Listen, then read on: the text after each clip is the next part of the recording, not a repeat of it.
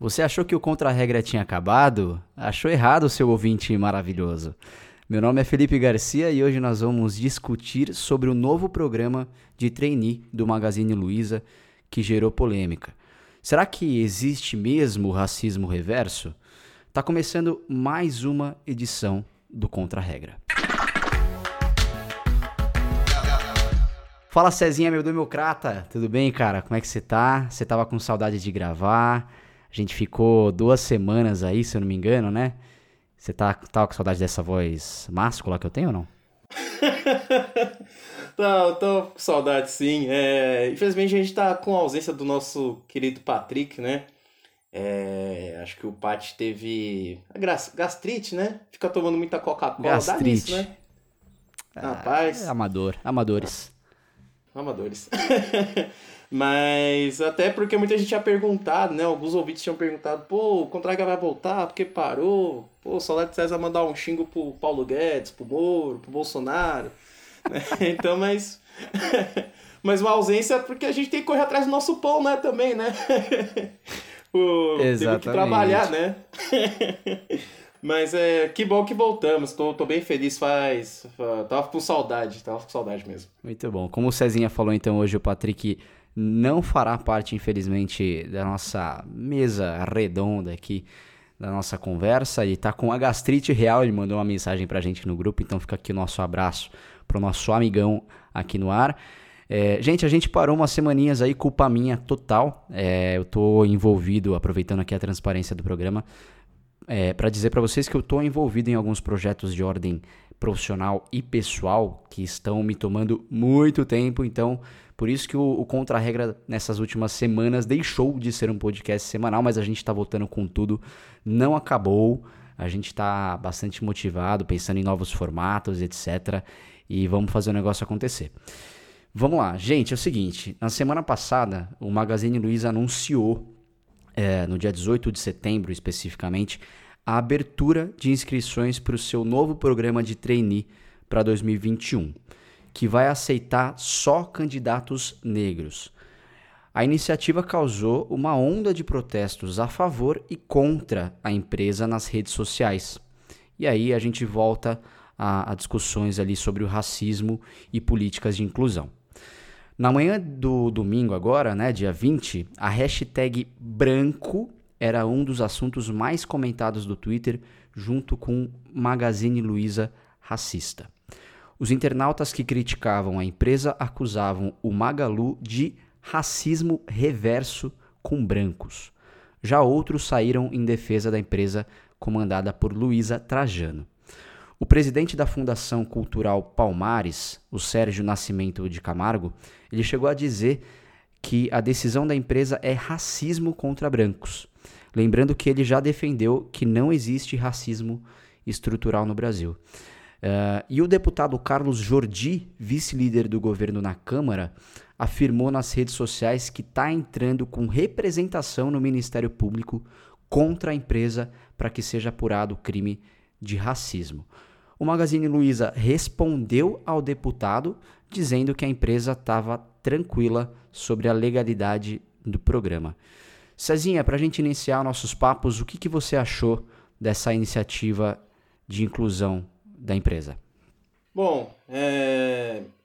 eu achei de uma sobremaneira muito boa, muito importante. É... Desculpe, foi. Eu não sei como eu consegui segurar o riso quando você falou do Sérgio. Sérgio, sei lá o que, o nome do presidente do, da Fundação Palmares, desse Carlos Jordi. É, falando em racismo. Sérgio Nascimento Camargo. Sérgio, é, Sérgio Camargo, melhor, né? Obrigado. e, do Cajodi falando de racismo reverso.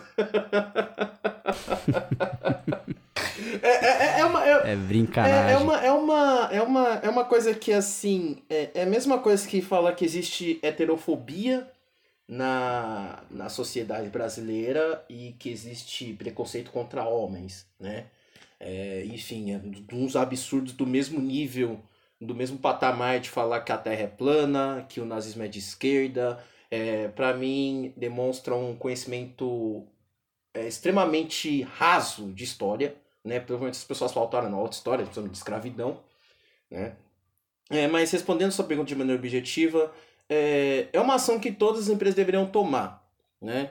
É uma ação que, porque um dos objetivos da República Federativa do Brasil, é, tá na Constituição, é de promover a igualdade entre todos, que, para que todos tenham acesso às oportunidades, etc, etc. E o Magalu, a Magazine Luiza, enfim, através da, da sua dona Luiza Trajano, tomou a iniciativa de, de, de, de explicitar é, a ideia de se falar que, olha, estamos priorizando a contratação de negros nesse processo de trainee para 2021. Então, para mim, logicamente vou discutir melhor ao longo do programa, a princípio é uma boa é uma boa medida sim. É, assim, muita quando, sempre quando eu comecei, né, ali no, na minha adolescência, um pouquinho quase na fase adulta, ali na época que você começa a procurar emprego, etc. Eu sempre ouvi, e aí só fazendo um contraponto à, à ideia da Magazine Luiza, eu queria muito a, a, sua, o seu argumento, a sua opinião aqui, que vai uh, ajudar demais a gente a entender. Mas eu sempre ouvi falar que no mercado de trabalho, na hora de você mandar o currículo ali, etc., a empresa não pode fazer nenhuma distinção de gênero ou raça na hora de, anu de anunciar uma vaga. Eu queria entender de você, Cezinha, é, se isso é verdade e se essa ação da Magazine Luiza tem um, digamos assim, um respaldo legal. Bom, primeiramente, é, é verdade sim. É, é, o caro ouvinte, se você tiver algum amigo negro profissional, desculpe, não, quando quer dizer profissional, é no sentido de um profissional, qualquer profissional, de qualquer área, né? Que esteja no mercado de trabalho. Exatamente. Quando for procurar emprego, é, pergunta se é, ele não já sofreu algum tipo de discriminação, seja, é, seja, seja ele um cara extremamente bem qualificado e ele é, e ele é preterido por um branco que não tem a mesma qualificação que ele. É, eu já vi threads de, pessoa, de, de, de pessoas no Twitter discutindo o que, que colocar e não colocar no currículo. E uma pessoa perguntou se era ideal colocar foto no currículo. E a resposta do, do, da pessoa que era especialista em RH foi não. Né? Um cara negro e disse assim, melhor não colocar, porque se você colocar uma foto no seu currículo, aumenta a chance das pessoas, da pessoa ser descartada justamente por conta da cor. Né? Nos Estados Unidos, há casos de pessoas que são é, é, é, descartadas de processos seletivos porque o nome da pessoa dá a entender que ela é negra. Existe uma, essa coisa Estados Unidos, tem alguns nomes lá na, na, na terra do tio Sam que dão a entender que você, você consegue identificar se a pessoa é branca ou negra. No Brasil, talvez nem tanto. Talvez se você olhar para o sobrenome, nem, nem esse sobrenome assim, você consegue. Tem alguns amigos meus que tem um que são negros, são negras e tem sobrenome italiano. Como, por exemplo, Carlos Decotelli, aquele cara que foi cotado para ser ministro da Educação. Se você olhar o nome dele, a primeira coisa que me viria à mente seria que o cara é branco, né? Decotelli não é um nome negro, né? Mas existe essa discriminação, existe essa discriminação nos, nos processos seletivos. Há relatos é, é, vastos de profissionais negros que foram preteridos por brancos justamente no processo seletivo. Agora, é, vamos lá. Né? Falar em legitimidade, se, se a Magazine está amparada pela lei, com certeza ela está amparada pela lei. O Magazine Luiza, através do seu é, processo seletivo para trainee, voltado exclusivamente para negros, ela cumpre uma das funções da Constituição, do, um dos ideais da Constituição, que é promover a igualdade entre é, todos e a proteção das minorias frente a, a, a estrutura social que é, vigente no Brasil atualmente, que a sociedade brasileira impõe, né, que é o racismo estrutural. Por quê? É, é preciso salientar que existe a discriminação positiva e a discriminação negativa. A discriminação, a discriminação positiva ela permite que grupos historicamente desfavorecidos consigam ser, se equiparar a grupos historicamente favorecidos. Né? Então, quando o processo seletivo, é, por exemplo, as universidades públicas acontece, há reserva de vagas para candidatos negros, pardos, é, pretos, pardos e indígenas, correto? Porque são grupos que, historicamente, dentro da história do Brasil, são desfavorecidos. Quem eram os escravos de 1500 até, acho que 1530, 1560, não sei exatamente qual, qual período, foram os indígenas. Né? Indígenas que até hoje sofrem com a perda de seus territórios, com, a queimada, com as queimadas, basta ver o que está acontecendo no Pantanal, né? os relatos de, de, de pessoas que indígenas que perderam tudo, porque a floresta era praticamente o seu, vamos dizer assim, entre aspas, que o supermercado é para aqueles que moram na cidade, contra tudo lá, a farmácia deles é na mata, os remédios, a comida, tudo. Né? É, a escravidão negra, que durou quase 350 anos no Brasil, é, que, que preteriu muitos negros de, da ascensão social é, no Brasil. Enfim, é, teve uma thread muito interessante do Davi Tangerino, que eu vi no Twitter. Ele é professor da FGV, não, professor da UFRJ, ele é advogado penal e doutor em direito. Então é aquele pessoa que é, eu posso chamar de doutor sem é, restrição alguma, né? e, e, ele nessa thread ele explica que o Magazine Luiza não cometeu crime algum, porque, bom, ele diz que no caso da, do Magazine Luiza, o, o racismo no Brasil é, tem a ver com a questão de poder. Por exemplo, se a pessoa me diz, se, se a pessoa diz que é, é, é eu não gosto de negro, certo? Já tem um problema ali.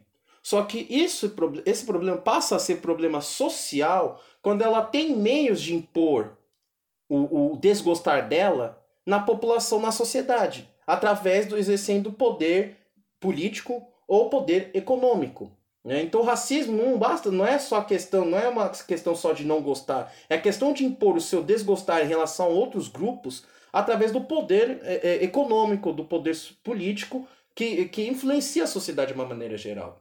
Então o, o próprio é, David Tangerino diz que o Magazine Luiza não faz isso. Pelo contrário, quando ela faz esse tipo de medida, ela busca promover o que eu falei anteriormente, é, atingir um dos objetivos da Constituição, que é evitar a discriminação, promover a igualdade. Acho que está previsto, se eu não me engano, no artigo 3 é, inciso 4 da Constituição e no artigo 5 da Constituição. Então, com isso, através dessas políticas afirmativas que visam evitar a discriminação, que buscam promover a igualdade social entre diversos grupos é, é, sociais no Brasil, entre brancos e negros, né, é, é, é torna-se uma. encontra-se amparo legal. Basta lembrarmos que a maioria dos empregados do Magazine Luiza são negros. São negros e pardos. Acho que 53% do, do, dos, dos empregados da Magazine Luiza são negros e, e, e, pardos. Mas quando, chega, quando se chega na estrutura de poder, quando chega na, no, no, no círculo de, desse, daqueles que realmente decidem é, é, os rumos da empresa, apenas 16% dos negros têm posição de liderança dentro do Magazine Luiza. Né? É, a própria Luiza Trajano, em entrevista recente sobre o tema, ela disse que nos últimos anos a Magazine Luiza formou 250 trainees. Apenas 10, apenas 10 eram negros. Ou seja, menos de que 10% dos aprovados no processo dos trainees da Magazine Luiza eram negros, entende? Então, é, é uma questão que o, o, o David uh, Tangerine explica muito bem em uma sequência de fios no Twitter, ele que garante que ele não, a, a, em resumo, que a Magazine Luiza não cometeu nenhum crime, não violou nenhuma lei, porque ela promove a, a, através do seu poder que ela tem como empresa, como uma das maiores empresas do ramo de varejista do Brasil, né? Acho que a, Luísa Trajano é a mulher mais rica do Brasil, se não me engano, né? com uma fortuna avaliada em 24 mil, bilhões de reais. Através do seu poder que ela tem, ela promove a igualdade. Em nenhum momento, em nenhum momento, ela é, é, é, é, é obstrui a candidatura de pessoas brancas. Afinal, acho que esse não é o primeiro processo é, primeiro processo seletivo da Magazine Luiza. Houve vários processos seletivos da Magazine Luiza em todos esses anos. Inclusive, para se quiser contrapor, só para você ter uma ideia, procura o, a foto dos aprovados no trainee do Itaú em 2020, para 2020. Só tem branco na foto. Eu fui até pegar a foto, ampliei a foto para ver se tinha algum negro. Não tinha nenhum negro lá. E eu não vi nenhum dos liberais é, da, da, direita, MBL, Fernando Holliday, questionando o racismo. Né? Se a gente, se eles quiserem constatar, se eles quiserem falar que a Magazine Luiza é racista, porque está contratando só negro, que dirá das empresas que tem Maria 90, mais de 90% dos seus funcionários brancos, que não, especi, não especificam que só vão contratar brancos, mas no final só somente só brancos são aprovados, né? Essas também deveriam ser chamadas racistas. Por que não geram mais uma revolta? Né? Por que não geram mesmo descontentamento neles? Né? Inclusive, até acho que uma juíza do, do trabalho, o que, o que demonstra a falta de noção, disse que Max Luiz estava promovendo é, é, é racismo. Desconhecendo a própria lei do Estatuto da Igualdade Racial, que diz que no seu artigo 34 o governo, o poder público, é forçado, é obrigado a, a, a desenvolver políticas públicas de, de, de, de inclusão social né? para evitar discriminação, seja elas feitas pelo governo ou dando apoio ou, ou, ou legitimando que, que, empresas privadas façam esse tipo de coisa. Né? Então, assim, é, juridicamente falando, se, se o. Qual o nome do deputado que quis entrar? Carlos Jordi, se ele quiser entrar com representação no MPF, se ele quiser entrar com representação no MPF, pode entrar. Mas vai perder feio. E eu vou dar risada de novo. Né? Mas tudo bem. E, e, e, o mais contraditório é isso que você comentou, né, Cezinha? É, normalmente, essa, essa ala do, dos políticos e, e, da galera que tem criticado essa ação, você encontra muito liberal nisso tudo, né? Que, em teoria, é aquela coisa do, ah, eu não vou me envolver, eu não vou é, é, regulamentar nada, a empresa é livre para fazer o que ela quiser, mas até a página 2, né? Exatamente, é aquela coisa, se ela ela pode fazer o que ela bem é, entender, desde que eu seja o beneficiado. Eu seja o, o que receba as benesses vindas das, das atitudes dessas empresas. Né? É, é, lógico que devemos, eu devo fazer uma, uma, uma, uma exceção que nem todos os liberais estão nessa. Né? É primeira vez que eu acho que eu estou defendendo liberal, mas eu vou explicar o porquê. Há alguns negros que são liberais que eu acompanho o trabalho deles. Por exemplo, tem o Tiago Amparo, tem o Irapuã Santana, que eles são liberais é, sociais, eu não sei, socialismo, liberalismo social, que, que entendem que as, a, as políticas de, de, de cotas, de, da busca da igualdade social, são necessárias para que todos estejam no mesmo patamar de para poder começar é, como, como posso dizer é, para que todos possam começar do mesmo da mesmo ponto de partir largar, do mesmo ponto entende Sim, Exatamente. E a partir dali, e a partir dali, deixar a meritocracia rolar solta. O que eu acho curioso no Brasil é que a meritocracia ela só existe é, é, para alguns casos. Né? É muito comum no Brasil você pegar, por exemplo, a ideia de que o filho de um pedreiro que consegue chegar lá na universidade pública estudar medicina Aí a mídia coloca isso, nossa, que história de superação, isso, esse lutou mesmo, tal, tal, tal. Então, dá, dando a entender que tipo, qualquer um consegue. O que não é verdade. Né? Quantos. É, é, é, apenas um filho de pedreiro que entrou na faculdade de medicina. Quantos caras ali que são filhos de médicos, de juízes, de empresários que estão lá dentro?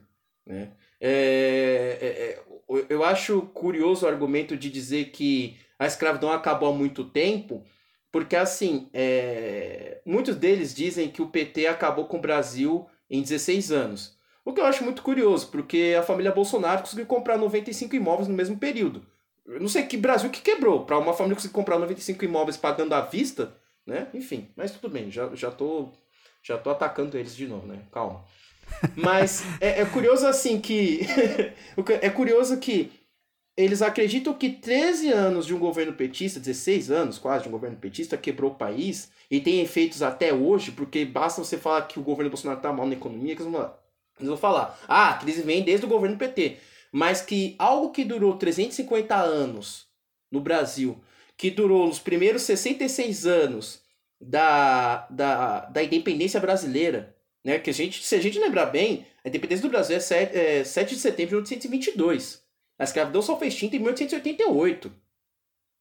Né? A gente ninguém fala que a lei de terras de 1850 que impedia negros de terem acesso à terra, terra que até hoje é um grande símbolo de poder e que tem influência nas decisões do país. Basta lembrar que a bancada ruralista é uma das maiores da Câmara, se não a maior, mas uma das mais influentes, é a que mais luta é, é, é para contra a preservação do Pantanal da floresta amazônica, tem grande representatividade. É. Até hoje, então algo assim, é, é, e, negros não foram, não foram permitidos a eles ter acesso às terras.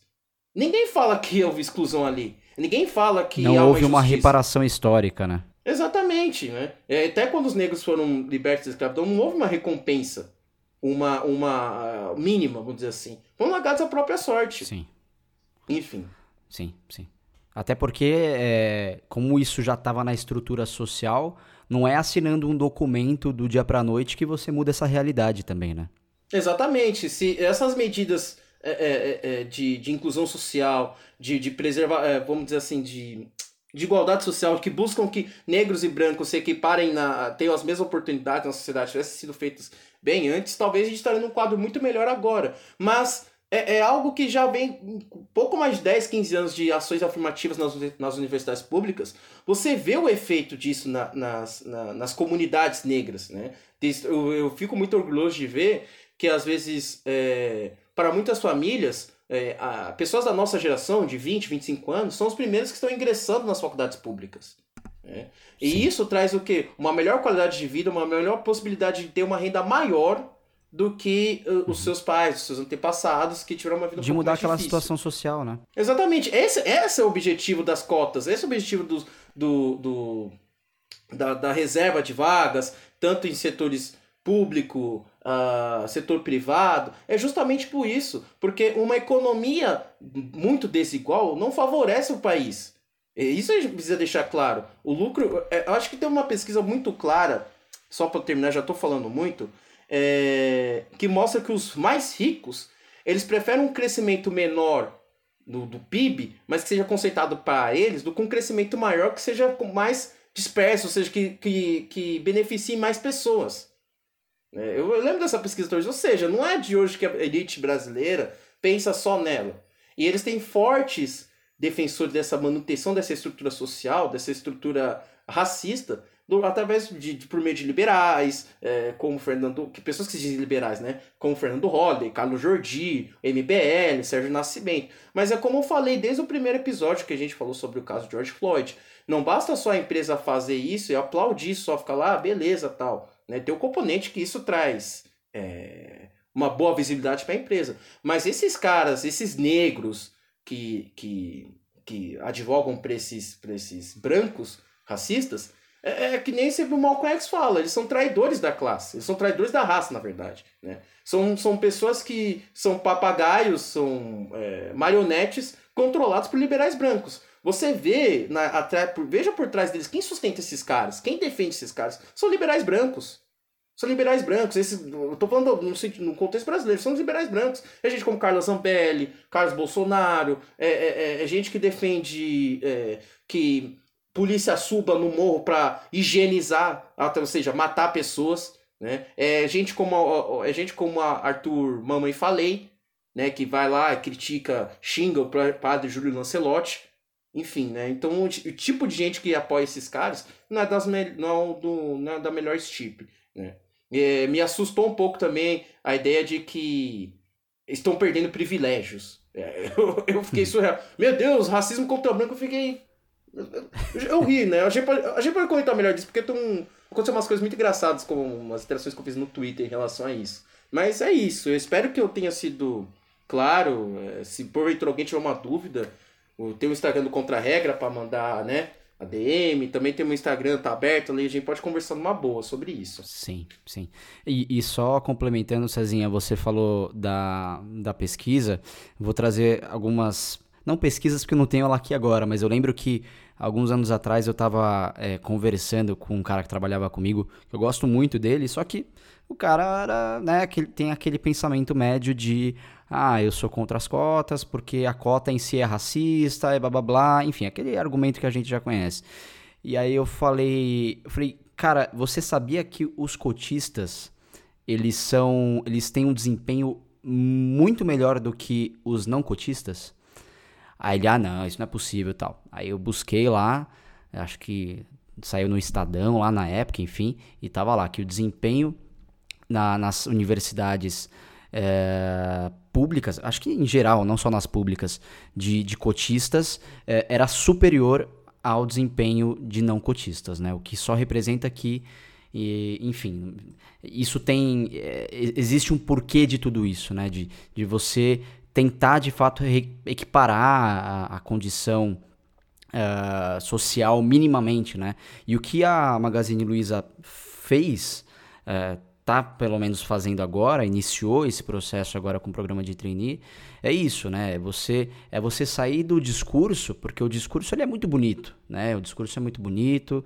É, quando teve lá o caso do George Floyd, que a gente até conversou sobre, porra, será que vai ser um, um movimento esporádico ou, ou vai ser permanente? Exatamente. E, e, só que o discurso ele é muito ele é muito bonito apenas, né? Você não você não saindo do discurso para a prática não adianta de nada. E o que a Magazine Luiza neste momento, neste caso, está fazendo é indo para a prática. Né? Agora, a pergunta que a gente deve fazer e, e, e, ficar vigilante em relação a isso, não só ela, mas como todas as, as grandes empresas, principalmente no Brasil, é se essa atitude, se essa ação, ela é uma ação é, perene, né? E deve ser, deve ser. É, exatamente. É, essa é a minha grande preocupação, porque é como eu falei no episódio de George Floyd, é, com a minha experiência dentro de uma das maiores empresas do setor farmacêutico, né, que tem um time na Alemanha, que é conhecido como os aspirinas, é, falava assim que buscava integração com negros, tal, tal, tal mas a maioria dos caras ocupavam cargos de trainee. Né? Ninguém. Você che, quanto mais alto você chegava na, na estrutura da, da, da, da empresa, mais branco ficava a empresa e mais é, masculina ela ficava. Né? Então é uma questão que a gente tem que ficar atento. Acho, acho que, acho que um, um pouco de percepção, se, se cada um de nós tiver uma percepção, olhar ao nosso redor, você já identifica isso você falou muito bem da questão das universidades públicas. É, eu lembro que na minha época de cursinho, fiz cursinho por dois anos. É, acho que no meu primeiro ano, segundo ano, não passava mais de cinco negros dentro de uma sala de 100 pessoas. Né? Eu lembro. E, eu então, fiz com você, você, você lembra mesmo? Ah, então, exatamente. Mas, é, é, é, mas você tem a mesma noção do que você via que negros eram no máximo cinco pessoas, dentro de uma sala de 100 pessoas, né?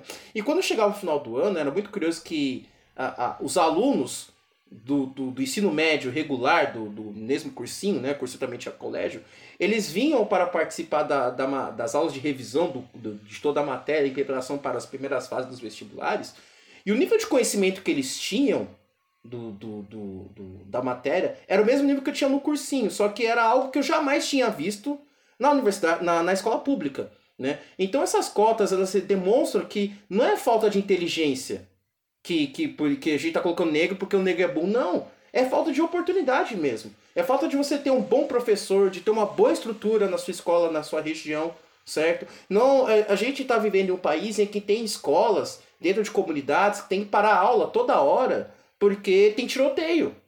Tem a operação da polícia. Né? Teve até caso de uma escola do Rio de Janeiro que colocou na laje, por favor, não atire, isso aqui é uma escola.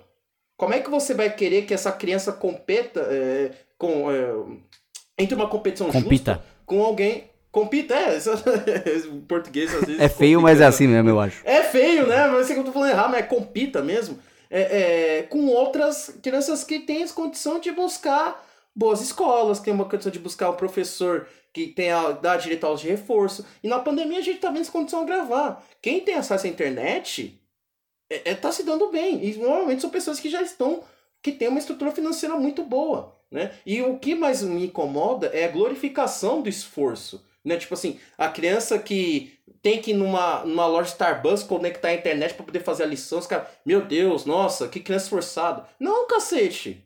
Tá errado, porra. Por que uma criança precisa ir até lá para poder fazer uma lição de casa? Entendeu? Né?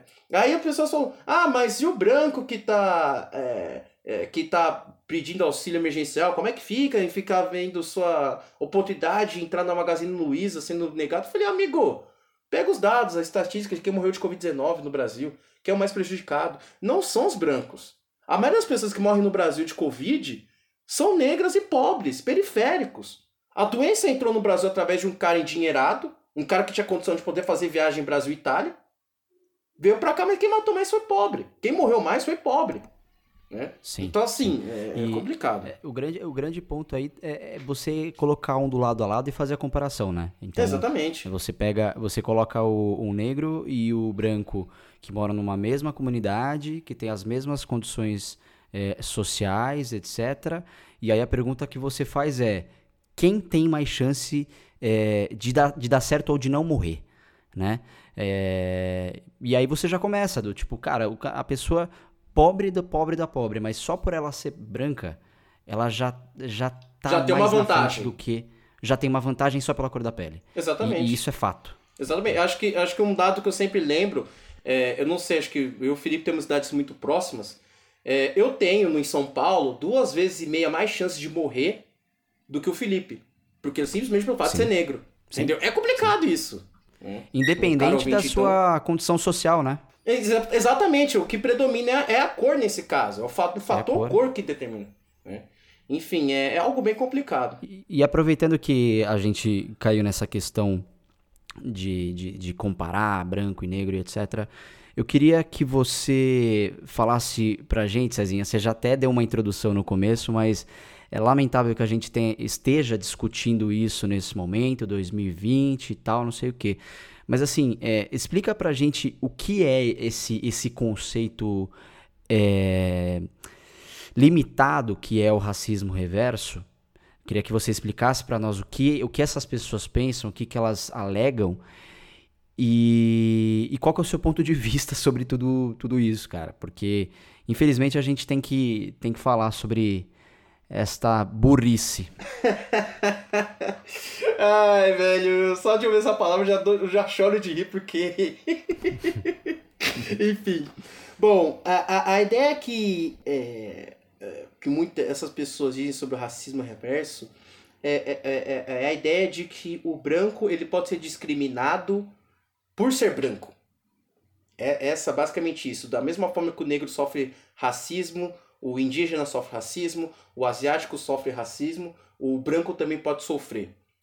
Só que eu fico olhando assim é, e falo assim, qual momento da história o fato da pessoa ser branca no Brasil impediu ela de buscar a, a, a, a ascensão social? Quando isso aconteceu? Né? É, porque eu saiba, quem foi escravizado no Brasil foram os indígenas e negros. Né? É, é, é, e, e discutindo com algumas pessoas, eu, eu vi alguns argumentos do tipo. é, é, uma pessoa me trouxe o seguinte argumento de que existia racismo reverso porque tinha pobre branco na África do Sul. E eu fiquei assim, tá, você tá Sério? falando. Não, não tô zoando, não tô zoando. Existe uma Meu matéria Deus. na Veja, na Isto É, dizendo que existem favelas de brancos na África do Sul. E de fato existe, não, tô querendo, não tô questionando isso, né? Mas a pessoa queria atribuir um caráter de vingança, de racismo por parte dos negros sul-africanos para, para com os brancos. Só que a pessoa simplesmente esqueceu de que a maioria das terras na África do Sul ainda está na mão de proprietários brancos. A gente está falando de uma, uma época do apartheid em que 10% da população tinha 90% das terras cultiváveis férteis da África do Sul e 90% da população tinha direito a 10% só. Isso não mudou muito do- dos tempos para cá. Né? Mesmo assim, e, e a- e o cara foi tão desonesto na comparação que na matéria, na mesma matéria que ele me mandou, fiz questão de ler a matéria para tentar entender o que ele estava querendo dizer. Ele dizia que um branco na África do Sul tinha, ainda tinha mais chance de sair bem sucedido do que um negro na África do Sul. É. E, e- e ele tentava fazer comparações, por exemplo, falando que os, os egípcios que eram negros escravizaram os judeus na época da Bíblia. Eu falei, olha, se você não tiver o DNA do Moisés e de todos os caras que foram escravizados que me comprovar que os caras eram brancos, no Oriente Médio, há 4 mil anos atrás, né? Beleza, eu acredito, porque se você for pro Oriente Médio agora, porque os caras que Sim. namoram lá, não, gente, os caras não são brancos, mano. Não são um branco caucasiano da Europa Ocidental. Não são, cara. né? Aí ele, ele me virou com argumentos assim: ah, quem me garante que os negros que é, é, foram escravizados no Brasil eram negros? Aí eu fiquei tipo, o quê? Assim, a, a tentativa do- dos argumentos, na verdade, é, é- é tentar justificar. é sério, eu O por Deus, injustificável. o justi- o justificável é dizer que em algum momento o branco é preterido por ser branco. Nada impede que isso aconteça. É, Quer dizer, é, é, na- nada, não tem nenhum momento da história. Não tem justificativa, Não tem sim, justificativa. É, é que é, é a diferença ali do, do, do racismo e do preconceito, mas não pela cor da pele. É, por exemplo, o, o branco pode sofrer preconceito por ser pobre, mas é a condição do preconceito não está na raça, né? Tá hum. na na classe, tá na, na, na condição socioeconômica, exatamente. Uhum. Exatamente. O, o branco no Brasil ele pode sofrer é, é, a opressão por ser pobre, ele pode sofrer opressão por ser LGBT, ou ele pode sofrer opressão por ser uma mulher, mas opressão por ele ser branco no Brasil nunca. Eu nunca vi um branco ser escravizado. Eu nunca vi um cara. É, é, é, um negro dando chibatado no branco. Eu nunca vi isso, não tem registro na história. É, eu não sei de onde que essas pessoas tiram de que pode existir racismo reverso com eles. Quando, quando se trata no, no Brasil, o que eu acho muito engraçado é o seguinte. É, até, até uma, passei uma experiência no, no Twitter, que o meu Twitter fixado é o seguinte. Como eu. Puta que pariu, como eu odeio branco playboy. Eu deixo lá twittar, tá fixado. Aí os caras se dói, vai lá e comenta o seguinte. É, mas e o negro, e o negro playboy? Como é que fica? Aí eu, eu não me odeio, cacete. Por que eu vou me odiar? O que, o que eu deixo implícito ali é, é, é, o seguinte, o que eu quero implícito é o seguinte. Eu não odeio o cara pelo fato dele ser branco. O que eu odeio é, a, é o fato, da, é a vantagem que a pessoa tem no Brasil pelo fato de ser branca. Quer que eu dou um exemplo claro?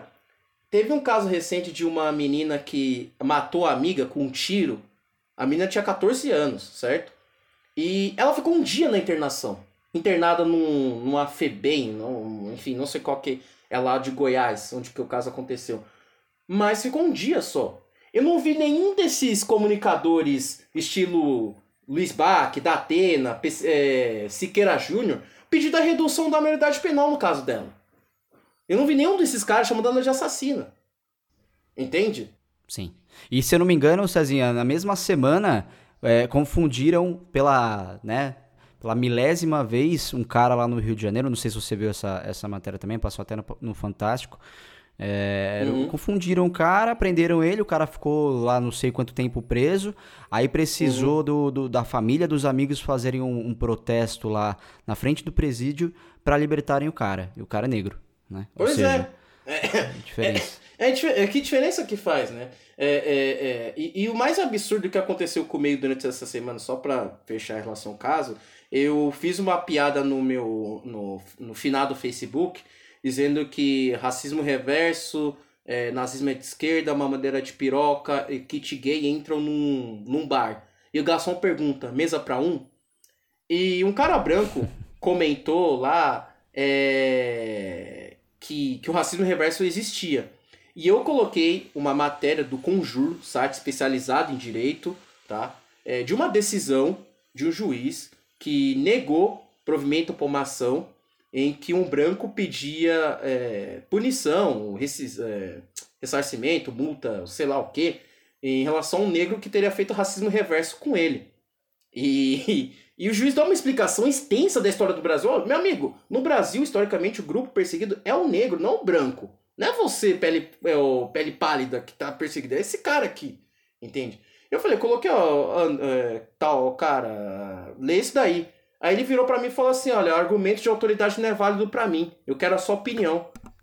Ele falou assim, tipo, é, é, é, não, eu, eu fiquei assim, porque essa ideia, essa ideia de que branco tem, tipo, o negro tem que tá, tem que estar tá sempre o tempo todo a seu serviço. Tipo, ah, eu quero Sim. que você me ensine sobre racismo. Eu falei, vai se ferrar, mano. Vai se ferrar, tem internet, você pesquisa aí, cacete. Entendeu? Oh, porra, os caras acham que eu sou serviçal dos caras. Cacete. Eu falei, meu amigo, lê essa merda aí. O cara quer que você dê uma aula para ele, Cezinha. É, privado, assim, assim, se você quer que me dê uma aula sobre racismo, me paga. Que não é fácil, né? Não é você falando. Ou se a pessoa quiser entender, puder fazer de maneira gratuita, faça. Entendeu? Mas aí o pior foi que eu falei para olha, eu não vou conseguir discutir com você, porque você, o seu primeiro argumento já é de uma pessoa que segue teorias de Olavo de Carvalho. É, já, já é de uma pessoa limitada, né, cara? Não, exatamente. Eu falei, quer dizer que se um médico fala para você que você tem câncer, você não vai acreditar. Porque ele não, é um argumento de autoridade, não é inválido. Aí falou, não, mas é que o médico tem assim. É que, é, é que assim, depende da autoridade, entendeu? É, ele falou exatamente isso. Depende da autoridade. Se a autoridade me convém, eu acredito. Se não me convém, eu não acredito. E no final ele foi, fez um comentário racista, dizendo que eu era apenas um negrinho. É, neguinho. Negrinho, como é que é? É recalcado. Ou ele falou isso? Síndrome. Falou, tá gravado, publiquei nos stories, tá lá, expulso o cara. E eu tô, Nossa, vendo as medidas. Eu tô vendo as medidas cabíveis para processar ele por, por injúria racial, queixa-crime também, porque é isso que o branco faz. Esse tipo de branco que diz que, é, de, que exige racismo reverso é um racista filha da puta enrustido. Esse tipo de gente sim, que é. Sim, sim. Porque Ele justifica primeiro... o racismo dele, né? Exatamente, porque no momento, é, é, essa, essa grande questão do, da questão do racismo no Brasil é você tentar desqualificar a pessoa que é negra. Quando você não consegue desqualificar a pessoa por, por, por, por grau de educação, ele não poderia falar para mim, virar para mim e falar que eu, que eu sou um, não sou estudado. Eu tenho uma graduação numa faculdade pública, eu sou um advogado. Eu não poderia simplesmente falar que eu sou um vagabundo. Eu não poderia falar isso. O que, que resta para ela? Tentar me ofender pela cor, tentar me diminuir pelo fato de ser negro. Isso que acontece muito no Brasil. Muitas pessoas são inviabilizadas, muitos negros são inviabilizados na, na, nas discussões, porque o cara fala assim: ah, você é negro, sua opinião não vale nada. Remete-se àquela ideia de que até no livro da Angela Davis ela fala uma experiência dela, não experiência dela, desculpa, uma experiência é, escrita, de um juiz nos Estados Unidos, lá pelos anos 1850, que disse que é, esse tribunal jamais aceitaria a palavra de uma negra, porque ela é negra. Entendeu? Quer dizer, o cara falou assim, mano, você é neguinho, sua opinião não vale nada. Entendeu? Então isso, isso mostra por que, por que das ações afirmativas. Porque é, é, é, é, a gente espera, o que eu espero como negro, é que eu sei que eu não vou ser respeitado no Brasil pelo fato de ser ser humano. Eu, não, eu tenho certeza disso. Isso, isso não escondo. Se eu tiver um, filhos, vou meu amigo, meu filho, você é negro no Brasil, pela sua cor você não vai ser respeitado no Brasil. Meus pais deixaram isso bem claro. Então você tem que estudar. Porque se pessoas não vão te respeitar pela, pelo que você é, eles vão ter que te respeitar pelo que você tem na mão. Ou seja, o seu diploma, a sua carteira da OAB, a sua carteirinha, a sua graduação. Entende? Por isso que é uma questão muito importante para os negros a, a, a, a busca, principalmente de uma melhoria na condição de vida, através da educação, é muito importante. Porque fica muito mais difícil você querer rebater uma pessoa. Você força o racista a se expor. Você força o racista a, se, a, se, a assumir que ele é racista. E foi o que eu consegui ali. Porque não tinha nenhum argumento para provar o ponto da, da, da, do racismo reverso. Quando ele ficou sem argumento, não restou. A, a, última opção dele foi ser racista. E foi provado. Né? Então, recentemente eu até vi uma, uma confusão que aconteceu com um historiador marxista, o, jo, o Jones Manuel. É, quem eu sigo no Twitter, eu gosto muito dos tweets dele, embora tenha discordâncias com que ele posta, alguns textos. Mas uma repórter da, da, da, da Intercept Brasil falou assim: ah, esse treteiro de Twitter ali, se ele responder, se ele aparecer no Roda Viva, não vai ter capacidade de responder as perguntas, vai tretar com todo mundo. Ou seja, ela viu que é, os argumentos que ele tinha eram bons, mas ela não conseguiria responder, e apelou pro racismo. O mesmo Roda Viva que recebeu Bolsonaro, Marcelo Taz, que tinha como âncora o chefe, o cara que agrediu o chefe dela, que é o Augusto Nunes, que diz que a pandemia não existe, que defende o filho Bolsonaro. Entende? Então essa ideia de racismo reverso é, é, o, é o clamor do homem branco pedindo assim, pelo amor de Deus, me deixem ser racistas em paz. Isso para mim é o racista, é o cara que defende racismo reverso. Ele vai tentar justificar de toda maneira que se o branco sofreu, eu, eu posso, eu tenho direito de ser racista, porque eu sou igual nem você, então eu posso te zoar pela cor. Ele vai tentar achar alguma, qualquer desculpa para exercer o seu racismo para exercer sua autoridade. É, quer dizer, é, é, é, entre aspas, sua superioridade moral, sua, superioridade racista.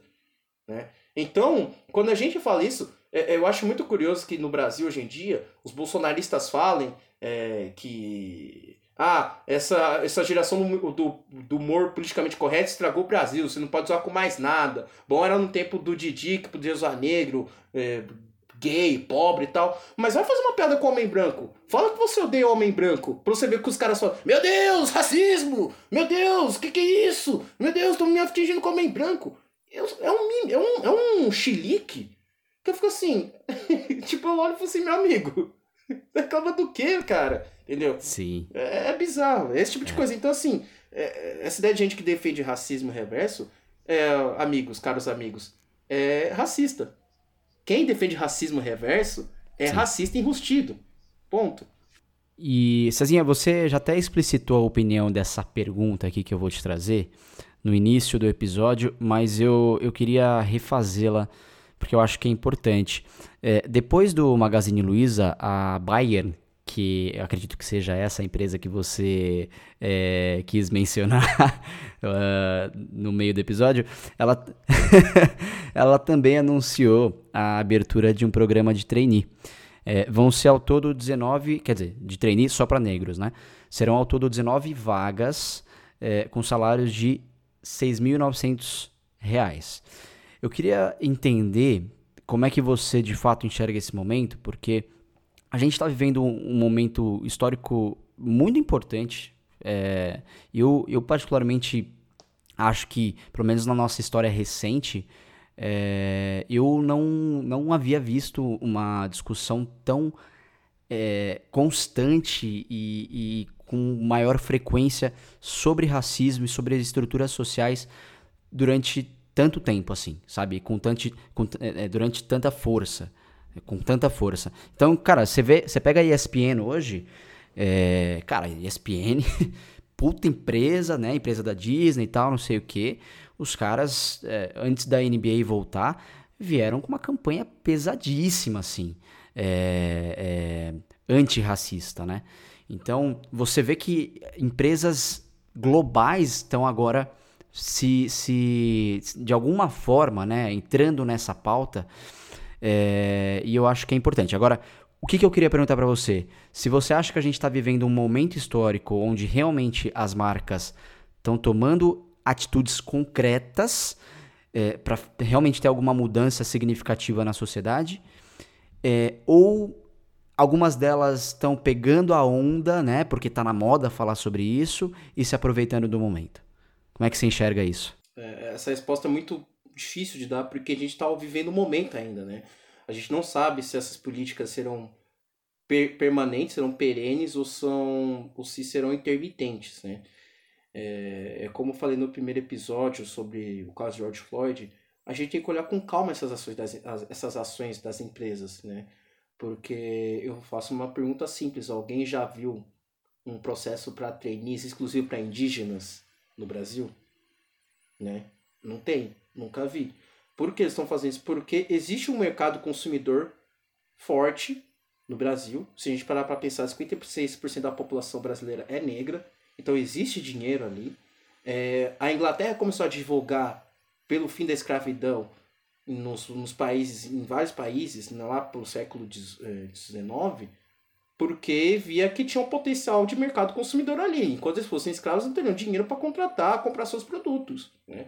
Então muitas empresas fazem disso não porque elas têm uma preocupação social. Algumas podem ter, podem realmente ter, não tem que questionar isso. Mas porque isso dá, dá visibilidade a elas, dá uma sensação, pô, vou comprar nessa empresa porque essa empresa apoia o movimento é, negro, ou porque essa empresa tem políticas tal. Mas a gente tem que lembrar que todo, toda a finalidade da empresa é gerar lucro.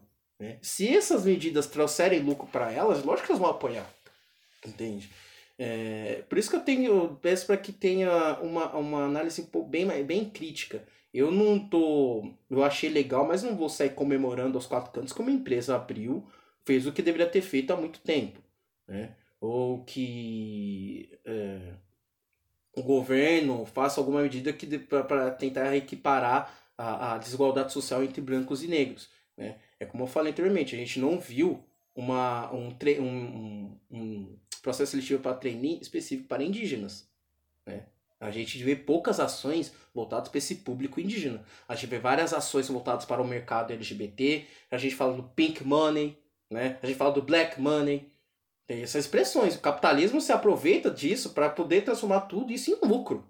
Né? A gente falava, da, por exemplo, um ícone do movimento feminista, que é a Frida Kahlo, Hoje em dia, você vê a Frida Kahlo, é, é, é, capa, é capa de, sei lá, de, de banner, vira camiseta. Ah, o próprio Che Guevara, né? Che Guevara, exatamente, virou uma figura comercial. Então, ele sempre acha algum meio de comercializar, de lucrar em cima disso. A gente lembra bem, por exemplo, a campanha que aconteceu quando o Daniel sofreu racismo na Espanha, que jogaram uma banana nele. O que o Luciano Huck fez? Ele fez uma camisa, somos todos bananas, é, somos todos macacos, uma coisa assim. Ele sempre vai tentar achar uma maneira de lucrar em cima disso, né? É, então é importante que a gente tenha essa consciência disso. É legal, é legal a empresa se envolver? É, se ela puder ajudar a, a desconstruir o racismo estrutural, é legal, ok. Mas espera lá, tem que ver também que tem um viés econômico ali. Né? É, a gente tem que entender que a ideia principal da empresa é lucro. Se aquilo te trouxer mais dinheiro para ela, beleza, vai lá. Só que ela faz isso num, num momento em que nenhuma outra empresa faz. Então, assim, eu particularmente, se eu poder comprar, eu vejo o mesmo produto lá, ah, tá, o produto na Magazine Luiza tá valor X, na Casa Bahia tá valor X também. Eu vou comprar na Magazine Luiza, porque pelo menos alguma coisa em relação ao racismo eles fizeram, a Casa Bahia não fez nada. Entende? Então, isso, isso é um poder, é, é, é, é, muito importante para é, na nossa sociedade para essas empresas buscarem esse tipo de representatividade, porque gera, gera, gera conteúdo, gera engajamento, gera discussão, né? Porque falando bem ou falando mal, a empresa está lá no topo, né? A empresa está sendo discutida até hoje. Então, é, eu tenho uma visão um pouco mais assim, calma, vamos analisar caso a caso. É importante que isso aconteça, que tomara que isso continue acontecendo. Eu torço para que esse momento seja perene. E o que me surpreende é que o caso, depois do caso de George Floyd, a gente está no terceiro mês já, né? Pós caso de George Floyd. E várias decisões foram tomadas, como por exemplo a reserva de, de, é, de valores. É, não esqueci o nome correto do, do, da decisão do STF, que reserva, reserva verbas de campanha eleitoral para negros, que foi aprovada em agosto, e graças a uma ADP. A, Fundo eleitoral, Cezinha? A, isso, isso mesmo, né? Que proposto pelo, pelo PSOL vai valer agora para eleição em 2020. Então, por exemplo, basicamente, se um partido X tem 100 candidatos e 35% deles são negros, então o partido tem que reservar 35% do que ele receber do fundo partidário para as eleições para a candidatura desses negros. Porque o que acontece no Brasil é que a chance de um candidato branco ser eleito é duas vezes maior do que um candidato negro. E não é fácil ser eleito no Brasil. Você gasta realmente muito dinheiro para isso. Né? Eu lembro até hoje de um dado que eu pesquisei para a faculdade. Um deputado do Rio Grande do Sul ele precisou gastar 2 milhões e meio de reais em campanha para poder se reeleger. Né? E se a gente olhar bem, dos 594 membros do Congresso Nacional, 503 deputados, 81 senadores, apenas 18% deles são negros. Né? Então, ou seja, só quase 100 pessoas no universo de 594. Entende? É, eu, ia, eu ia chegar nisso também, Cezinha. Essas transformações é, sociais, isso é um pouco óbvio, né? Mas, é, é claro, essa ação da, da Magazine Luiza é, é muito importante. É, eu tenho um, uma linha muito parecida com a sua nesse sentido, de tipo, meu, puta, vamos, puta, legal, vamos aplaudir, mas calma, vamos acompanhar ao mesmo tempo para que a gente acompanhe e, e, continue cobrando a empresa todo ano para que faça é, para que ela consiga fazer algumas ações nesse sentido mas realmente a, a, as estruturas sociais elas só vão ter algum tipo de, de efeito e algum tipo de, de mudança se o cenário também político mudar, né? Ou seja, não adianta a gente continuar com, com uh, esse perfil de deputado que a gente tem, é, né, homem, branco, etc. então, sempre que quando chegar alguma pauta é, num sentido, num contexto mais racial ou num contexto mais pró mulheres, por exemplo, são esses caras que vão decidir, né? E eles não representam toda uma classe do povo negro ou das mulheres, por exemplo, né? Então, essa, essa transformação social passa também pela mudança da, da classe política, inclusive, né? Exatamente. E essa mudança na classe política, ela abrange todo o espectro político brasileiro. Desde a esquerda à direita, eu critico veementemente a falta de representatividade dentro dos políticos, dos partidos políticos brasileiros de pessoas negras. A gente está falando, por exemplo, eu sou um cara que tende à esquerda. Talvez seja um social-democrata, talvez seja um socialista, eu não sei ao certo, eu ainda estou tentando me descobrir, mas acho que. Eu... Talvez comunista? Talvez, é, para alguns seja comunista, talvez eu seja a encarnação do Stalin. Né? Dependendo, dependendo da onde está a pessoa, né, Cezinha? Dependendo da referência da pessoa, você é um comunista. É, tem pessoa que acha que eu odeio branco, né? Que eu desejo a morte do branco. Mas enfim. É, é, eu critico assim, como por exemplo, eu vou dar um exemplo claro.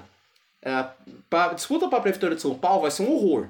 Um show de horrores. Porque a gente tem Russomano, é, Joyce Hasselman, a gente tem Bruno Covas, a gente tem o Felipe Sabarado novo que defende o Maluf, dizendo que o Maluf fez roubou, mais fez. Né? Novo, não é não tão novo assim, né? Mas tudo bem. E, e eu fiquei esperando assim, tá. O, tem o Boulos com a Erundina no, no, no, no, no PSOL. E o PT ficou meio sem nome para escolher para São Paulo, né? E começou a disputa lá, as prévias tal, e decidiram colocar o nome de Gilmar Tato. um cara completamente desconhecido pra, pra população, né? Principalmente pra população mais periférica tal. E é um cara que tá envolvido em alguns esquemas de corrupção ali, sei lá, um cara que, que, que não cheira bem, né? E, e o colocaram como vice para ele, em vez de buscar uma representatividade, colocar uma mulher negra, alguém do mundo do, do, da comunidade LGBT, coisa assim, colocaram um outro cara branco, é, médio, de, de meia idade, é, sabe? É, cadê a representatividade, entendeu? Que a gente, que a esquerda fala que tanto preza no nosso meio, mas que na prática não existe. Né? Eu lembro de uma discussão no, no, no, no Twitter, não no Twitter, uma publicação no Facebook, na época de um colega meu de faculdade, que ele era militante do PT, ele sobre os, os, as alas jovens dos partidos, e ele falava assim, olha, o presidente da, da, da juventude petista é negro. E eu, tipo, na minha mente falei, foda-se, eu não vou votar no seu partido porque o, o presidente da juventude do, negra, é, do PT é negro. Eu vou votar se, se chegar na. Se você olhar a estrutura executiva nacional do PT, só tem branco. Só tem branco. Entende? É, é Glaze Hoffman, é sempre os mesmos. Então, assim, a gente tem nego na política que tá lá há mais de 20 anos, 30 anos, que não faz nada com nada. A gente fala, tá falando de Lula, a gente tá falando de Ciro Gomes, a gente tá falando de Alckmin, a gente tá falando de caras que graúdos, 30 anos, e, e não tem um processo de renovação na política. São sempre os mesmos rostos, os mesmos rostos brancos. Os caras que defendem que. Se a gente pegar. Eh, desde a redemocratização do Brasil, quantos ministros negros a gente teve em todos os governos, não enche nem um micro-ônibus. Não enche nem um micro-ônibus. Acho que sobra 100 pra você sentar ainda. Então eu me lembro de ministro no, nos governos, acho que Gilberto Gil, Orlando Silva, é, alguma outra ministra de direitos humanos, que até disse que queria aumento no salário, baseando-se na escravidão, que eu achei um absurdo, uma canalice usar um tema tão sensível para ganho próprio. E acho que minha mãe falava que o Pelé também foi ministro dos esportes na época do FHC. Só. Quatro. Quatro. Né? Então é, é, é, bem complicado. É uma crítica que eu faço aqui. Essa ideia de esse projeto, esse, é, é, essa lei que foi aprovada pelo STF, é, é, finalmente vai obrigar os partidos de esquerda a cumprirem o que dizem. Né? Eu não sei considerar direito, porque a direita é um pouco mais difícil. Mas a esquerda que advoga, que diz que representa, na prática não representa, é um ou outro. É um ou outro. Né? Então é, é, é, bem complicado. E quanto, só para eu concluir uma, um raciocínio, que eu comecei falando sobre o, como o racismo opera como estrutura, ela precisa do, precisa do poder, é, tomemos, por exemplo, a, a, a, própria, a, a, a própria decisão da Polícia Militar do Estado de São Paulo. Eu não sei se você ficou sabendo, Felipe, no, entre junho acho que julho desse ano, a Polícia Militar do Estado de São Paulo soltou uma normativa interna da PM dizendo assim: por quê? No pacote de crime que o Boquinha de Disquete é, a, propôs, tinha. Pra quem não sabe, Boquinha de Disquete é o Moro. Saudades, né? Xingar o Moro. Desgraçado. Assim, o, assim, o Moro, o, o, Moro, eu sempre falo, é um dos mais, um dos caras mais filhas da puta que já existiram na minha, que eu já vi na vida. Agora as pessoas dizem, não, se, se você for advogado bom, você pode te virar o Moro. Não, não, o Moro que virou igual a mim. O Moro é advogado. O Moro é advogado, né? O, eu, assim, eu recomendo, eu não recomendo vocês consultarem o Moro, porque não vai saber produzir prova. Já adianto, mas tudo bem. Vamos lá. O que, que falava naquele projeto? É, o projeto diz, não falava nada em casos de investigação contra policiais. É, eles deveriam, eles deveriam dizer assim que é, o policial deveria ter um advogado, correto? Beleza. Entrou uma emenda do pessoal dizendo que esses policiais poderiam ser representados por defensores públicos. O que de fato é o que está na lei. Se a pessoa tá no, entra no processo e não tem advogado, o juiz designa que a defensoria pública apresente o defensor para ele. Então, sem advogado no processo, o cara não fica. Entende? O que, que aconteceu? O Bolsonaro vetou essa emenda. Então ela ficou vaga. Então a PM soltou uma, uma normativa dizendo o seguinte: que se a pessoa, se o PM investigado por cometer um crime ficar sem advogado, é, ele não, não deve indicar advogado, ele deve comunicar a, a caixa, acho que caixa auxiliadora, deixa eu ver o nome aqui correto. É, acho que isso mesmo. É, caixa da PM, sei lá, uma associação deles, para que eles indiquem um advogado. Só que é o seguinte, ele chega lá para o advogado, você, ó, eu quero um advogado. Os caras não indicam o advogado, né? É, então, o processo fica sem... É, é, ah, e desculpe. Aí o setor jurídico da PM falou o seguinte, olha, se tem uma investigação correndo contra o PM e não tem advogado, a ação teve que ficar suspensa, até que o advogado seja constituído. Até agora, tem mais de 300 investigações contra crimes cometidos por policiais que estão parados por isso, porque não tem indicação de advogado. Uma dessas atuações, uma das investigações é sobre aquela chacina que aconteceu em Paraisópolis, em que policiais fizeram um, uma encurralaram pessoas que estavam dentro do baile funk e atiraram a esmo, matando nove pessoas. Tá parada a investigação. É assim que o racismo opera. Ele não opera só de uma maneira. É, é, racismo estrutural opera, opera dessa maneira. Utilizando os poderes, utilizando o, o, o aparato do Estado contra pessoas negras. Olha só que bizarro. Olha só, olha só uma brecha na lei que impede que policiais que cometeram crime sejam punidos.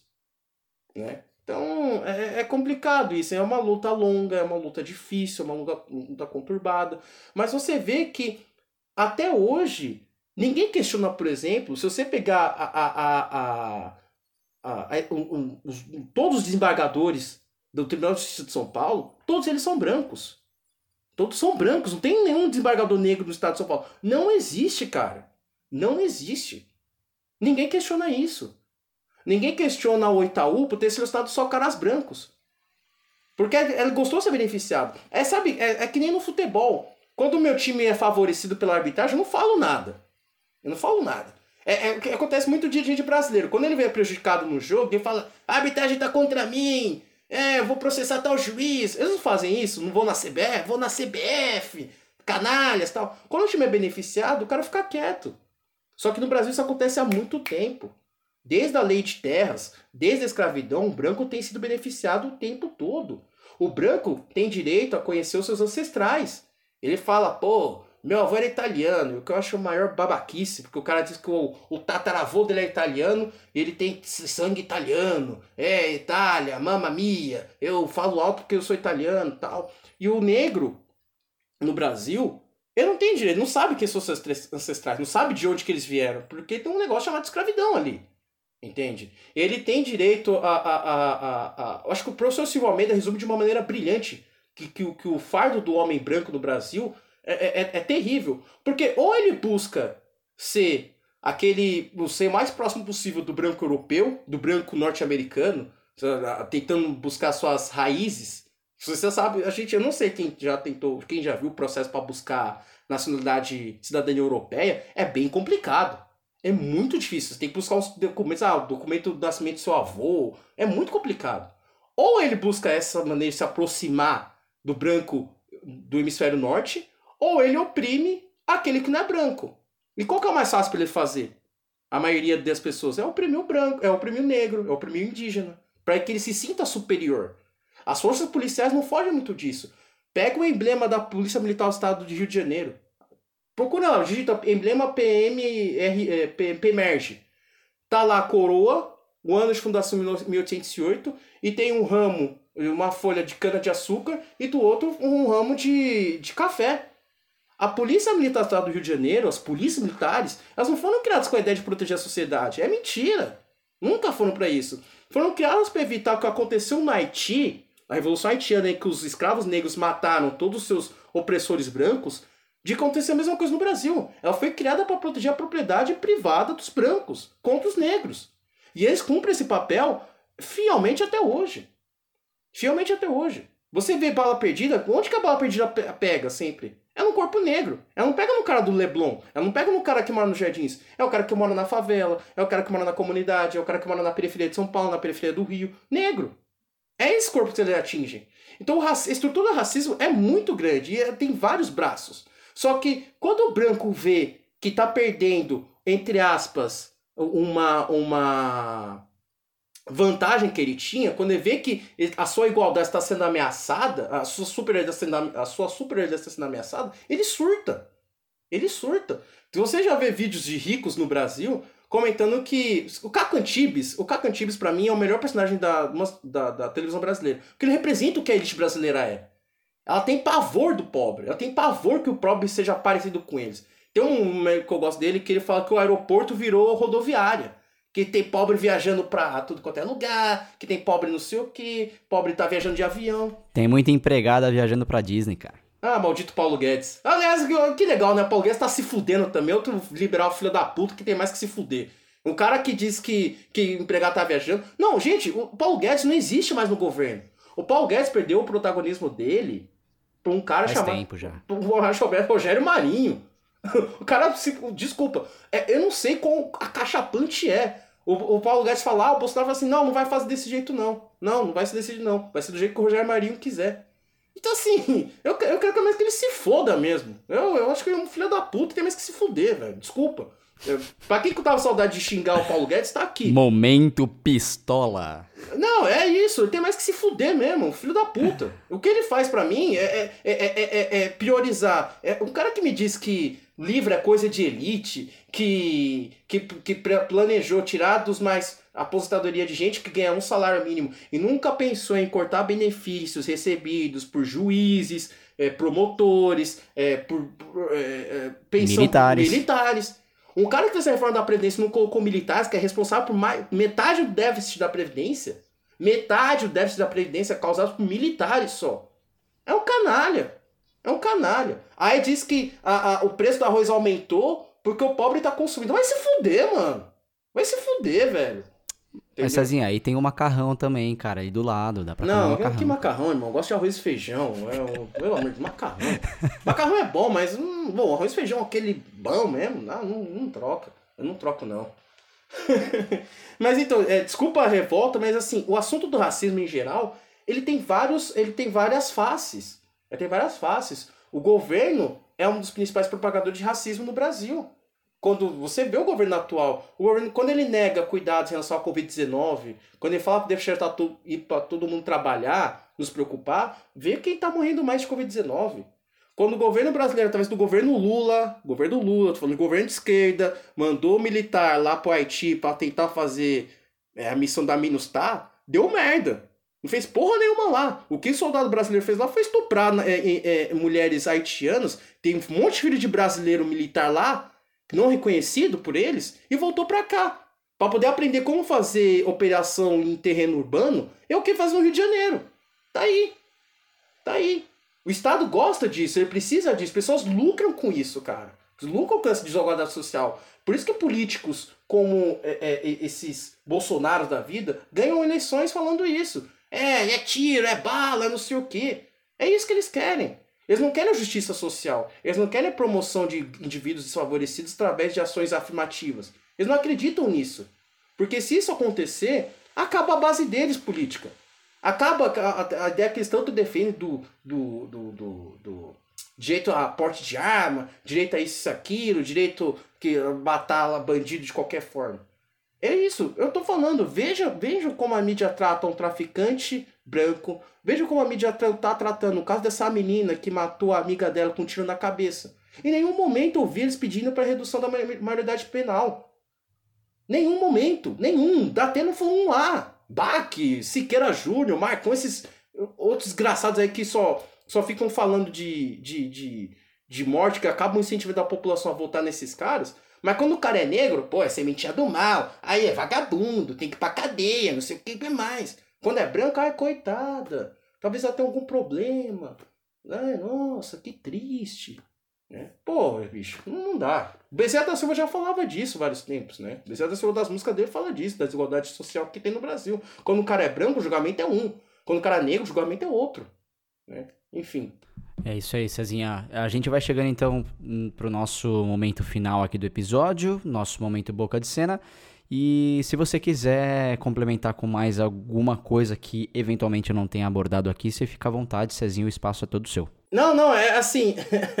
é, é, é, preciso esclarecer que é um assunto fácil de falar, é, porque eu vejo muita injustiça no Brasil acontecer todo santo dia é, é na forma de como o, o, negro é tratado, é a forma de como o, o, negro é o primeiro a se ferrar junto com o indígena no, no, quando o prejuízo é, é o assunto. Eles são os primeiros a sentir o prejuízo por causa da Covid-19 e são os últimos a receber os benefícios das, das melhorias que o país tem, né? Então, quando alguém me falar em racismo reverso, cara, eu fico muito puto. Por, por mais que eu goste de deixar a pessoa falar para tentar mostrar seus argumentos, não tem fundamento. Muitos deles se baseiam em fake news ou deturpam a informação de uma maneira ab abjeta. É o, como é que se fala? É o analfabeto funcional. Né? Basicamente isso, é um analfabeto funcional. Então, é, é muito triste no contexto que a gente está vivendo, no Brasil que a gente está vivendo, esse tipo de coisa seja, seja é, comum. Né? A revolta do branco se dizendo prejudicado. A história, a história, eu vou dizer mais uma vez, a história nunca prejudicou o branco no Brasil.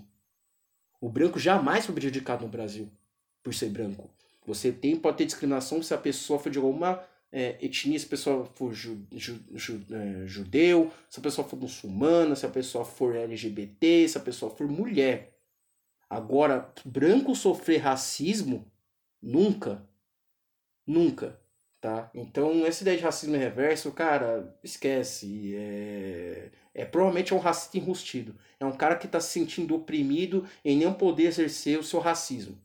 E não deve exercer. Se a pessoa exercer, ou você resolve de uma maneira indo à justiça, ou se for presencial, mete a porrada nele. É, o único caso assim que para mim eu, eu, tolero assim. E uma discussão muito engraçada que eu tenho com uma pessoa que diz que é a favor do porte de arma, eu falo assim: "Tá, beleza, a favor do porte de arma desde que me deu o direito de eu dar um tiro na cabeça de um racista se ele me chamar de macaco. Eu posso?" Aí a pessoa fala: "Não, mas isso é exagero". Mas peraí, o cara acabou de cometer um crime. Você acabou de me dizer que o seu cara, um criminoso, você disse assim, é para acabar com um criminoso. O cara que comete um crime de racismo, ele é um criminoso. Eu posso dar um tiro na cabeça dele porque ele me deu um me chamou de macaco? Aí o cara, não, não pode. Eu falei, peraí, então. Então não, não quero. Aí ele, muda, ele fica sem graça, ele muda de opinião, quer dizer, ele muda de assunto. É. Então, só pra você ver como é difícil pro branco abrir mão desse, de, desse, é, dessa ideia de superioridade que ele não tem. É, não sei que diabo de superioridade ele tem em se chamar de branco, se achar melhor, porque é, ele consegue pegar câncer de pele mais rápido do que eu, consegue se queimar no sol mais rápido. Enfim, não sei. É bizarro. Mas é, é isso, gente. É, não tem mais o que acrescentar. Acho que foi esse foi o programa mais na base do, do ódio mesmo, que nem o primeiro episódio do, do, do caso do Contra-Regra, que foi sobre o caso de George Floyd. E acho que todo episódio de racismo, que envolver racismo, discriminação social contra negros, acho que vai ser o mesmo tom. Não tem como, porque é um assunto que me atinge muito, é um assunto que eu penso o tempo todo. Eu penso em ter uma família, em ter uma família aqui no Brasil, ter constituir filhos, eu sei que eles serão negros. Então eu, como negro, preciso preparar meus filhos para mostrar que o mundo que eles vão viver um mundo hostil à nossa cor. Né? Então eu preciso prepará-los da, maneira, da melhor maneira possível, da mesma forma que os meus pais, imigrantes africanos, vieram para cá me prepararam dessa forma. Né? Você tem que revidar, você tem que resistir. Né? Se você baixar a cabeça pro branco, acabou. É isso que eles sempre falam para mim. É duro, é difícil, né? É um processo longo, um processo doloroso, extremamente doloroso. É, já fui vítima de racismo. É, vou, até o final da minha vida eu vou ser vítima de racismo. Não importa o grau de escolaridade que eu tenha, não importa os títulos, não importa a renda que eu tenha. Ao final de tudo, o branco ele só vai me olhar pela minha cor e vai tentar me diminuir pelo fato de ser negro. Mas isso não vão conseguir. Não vão. Isso aí. E, cara, a gente não, não pede que a sua reação aqui seja diferente, pelo amor de Deus. É, a gente sabe que é um tema sensível é, e que, claro, na, é, acaba, acaba é, gerando muita raiva né, em, em, você e uma série de emoções. Então, relaxa, cara. Aqui é um, é um espaço realmente para você colocar para fora tudo o que você quer colocar e o espaço é 100% aberto. É, eu acho que, é, finalizando, né, complementando, eu, eu, claro, a minha visão de branco privilegiado, etc., é, mas né, no meu espaço ali, aqui de, de conversar, de entender também, de te ouvir, é, de aprender pra cacete com você, porque eu aprendo muito com você também, é, eu eu, eu tenho uma, uma pontinha de esperança ali de que as coisas lentamente começam a mudar ou pelo menos serem questionadas e que num futuro distante talvez eventualmente as coisas mudem. É, então, por exemplo, essas ações mais afirmativas, essas políticas de inclusão social, de inclusão é, racial e etc., é, eu acho que é uma, talvez seja um primeiro passo, um passo muito importante, mas um primeiro passo muito lento para que daqui 50, 100, 150 anos, sei lá quanto tempo isso vai durar, a gente um dia viva numa sociedade onde esse tipo de é, pensamento escroto, é, pequeno e, enfim, burro, ele não, ele não exista. Então, é, enfim, torço para, né, pelo menos essas, essas ações pequenas que acontecem em grandes empresas, em conglomerados, em, em gente que tem muito poder, surta um, um efeito prático e social é, mais rápido possível, né? Porque, porra, não dá para esperar mais. Mas enfim, é, pelo, men pelo menos, né? Se dá pra gente falar que tem alguma coisa boa acontecendo, são essas iniciativas ali a colar, essas discussões que estão rolando, que né, torcemos para que isso seja alguma coisa mais rápido possível e que isso reflita para uma, uma condição social e econômica melhor do, do, dos negros como um todo e que em algum momento a gente realmente esteja em pé de igualdade, que isso suma da sociedade, cara. Né? Então, é, a gente pode entrar no momento boca de cena, que você sempre tem ótimas recomendações é, literárias pra gente, Cezinha. Então que eu começo isso? com você no programa de hoje. Manda bala. É, bom, eu acho que a gente ficou fora por um tempinho, né? E muita coisa aconteceu é, tivemos o caso do racismo contra o Neymar, mas também foi uma, uma semana, nessas duas semanas tivemos perdas muito importantes, muito impactantes para, para a comunidade negra. E tivemos a morte do Chadwick Boseman, né? O ator que fez o interpretou o papel de Pantera Negra no, no filme do mesmo nome. É, que me chocou muito porque era um cara que é o primeiro herói negro, né, que a gente vê na nossa sociedade. Estou até um pouco emocionado em falar disso, porque quando eu vi o filme pela primeira vez, eu fiquei muito feliz de que demorou quase 25 anos da minha vida para poder ver um herói negro protagonista em um filme. E faleceu de uma maneira é, triste. É, não digo de maneira triste, eu, eu fiquei impressionado pelo, pelos relatos né, de como o câncer estava em estágio avançado, ele fazendo filmes, o The Five o da Life Bloods, que ele atuou, né? E a minha indicação vai ser uma homenagem a ele, né? Minha indicação é uma homenagem a ele, eu vou indicar o filme 42, 42, que conta a história, eu esqueci, me desculpem, do primeiro jogador negro da história do beisebol americano, né? Beisebol estadunidense, né? É uma época em que negros não eram aceitos na liga profissional. E o Chadwick Boseman interpreta, esqueci o nome do, do, do, do jogador, mas assim, é uma atuação maravilhosa. para mim é um filme. É o Jack Robinson. Isso, obrigado, Felipe. Obrigado, Fê. É o Jack Robinson.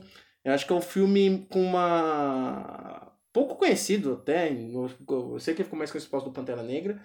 Mas é um filme que demonstra o, o, o quanto que o racismo é nojento, é, é, o quanto o racismo impede a, a, a, a, demorou para ser, né, começar a ser desconstruído nos Estados Unidos e até hoje resiste, né? Mas se a gente está podendo ver hoje ações como Black Lives Matter, o, ações como aqui o LeBron James, jogadores da NBA estão fazendo, eles falando, falando assim que, olha, a gente vai entrar na bolha, mas a gente vai colocar o termo do Black Lives Matter. Então você vê os jogadores entrando com a camisa do Black Lives Matter, colocando o nome do, do momento nas costas. Na quadra tem um. tá escrito Black Lives Matter. Você vê nas entrevistas dos jogadores, caras pedindo justiça para que prenda os policiais que mataram Breonna Taylor, justiça por causa do George Floyd, né? Então come, começou por ali, né? Então vou indicar o filme 42, é, do, que conta a história do Jack Robinson.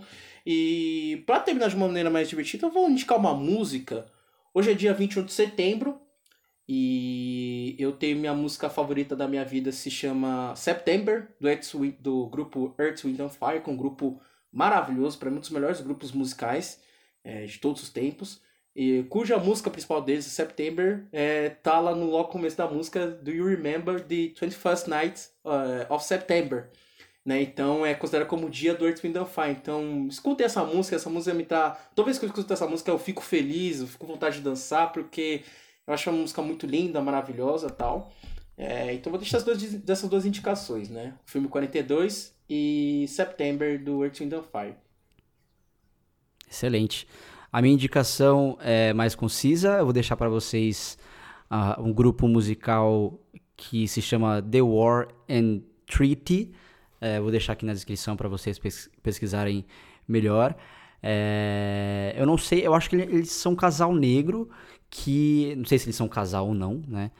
Aparentemente sim. E as músicas são lindíssimas, cara. É tipo é um jazz assim. É, muito melódico, bem romântico, assim. Então, vão lá no Spotify, na sua plataforma favorita, The War and Treaty. É muito bom, muito, muito melódico, muito. É, é gostoso, é gostosinho de ouvir. Então, vão lá. Essas foram as dicas culturais de hoje. É, pessoal, obrigado pela, por vocês aí estarem acompanhando a gente até esse momento do programa. Gostaria de agradecer de novo a presença do Cezinha hoje, é, que não exagerou na Coca-Cola e, portanto, está com a gente. É, Patrick, essa é para você. Agradecer a todo mundo que, que tem acompanhado a gente. A gente está muito feliz com os resultados. Lembrando que a gente está presente no, no, Instagram como Contra-Regra Pod. Estávamos no Twitter também, mas eu estou vendo se a gente volta ou não, porque são muitas redes para administrar. Mas segue a gente lá no Contra-Regra Pod, no Instagram, que é a nossa maior rede por enquanto, que a gente consegue ter um contato maior com vocês tá bom? É, em breve, novidades no Contra-Regra, a gente está separando algumas surpresinhas aí, muitas mudanças e mudanças bem legais aqui na estrutura do programa. É, como eu disse no início do episódio, é, o Contra-Regra pode ser que deixe de ser semanal, vire um negócio esporádico, de quinzenal, etc. Mas o projeto não acabou, tá? A gente não desistiu dele, a gente só está reformulando, entendendo melhor como colocar ele dentro do nosso dia a dia. E é isso, pessoal. Um grande abraço e um beijo para todo mundo que nos ouviu até aqui. Fiquem bem, fiquem em casa. É, não saiam se precisar sair, né? Muita gente precisa sair. Todos os cuidados possíveis. Se a gente viveu até aqui, a gente consegue sobreviver daqui para frente também. É... Um beijão em todo mundo aí, se cuidem. Beijo, galera. Até mais.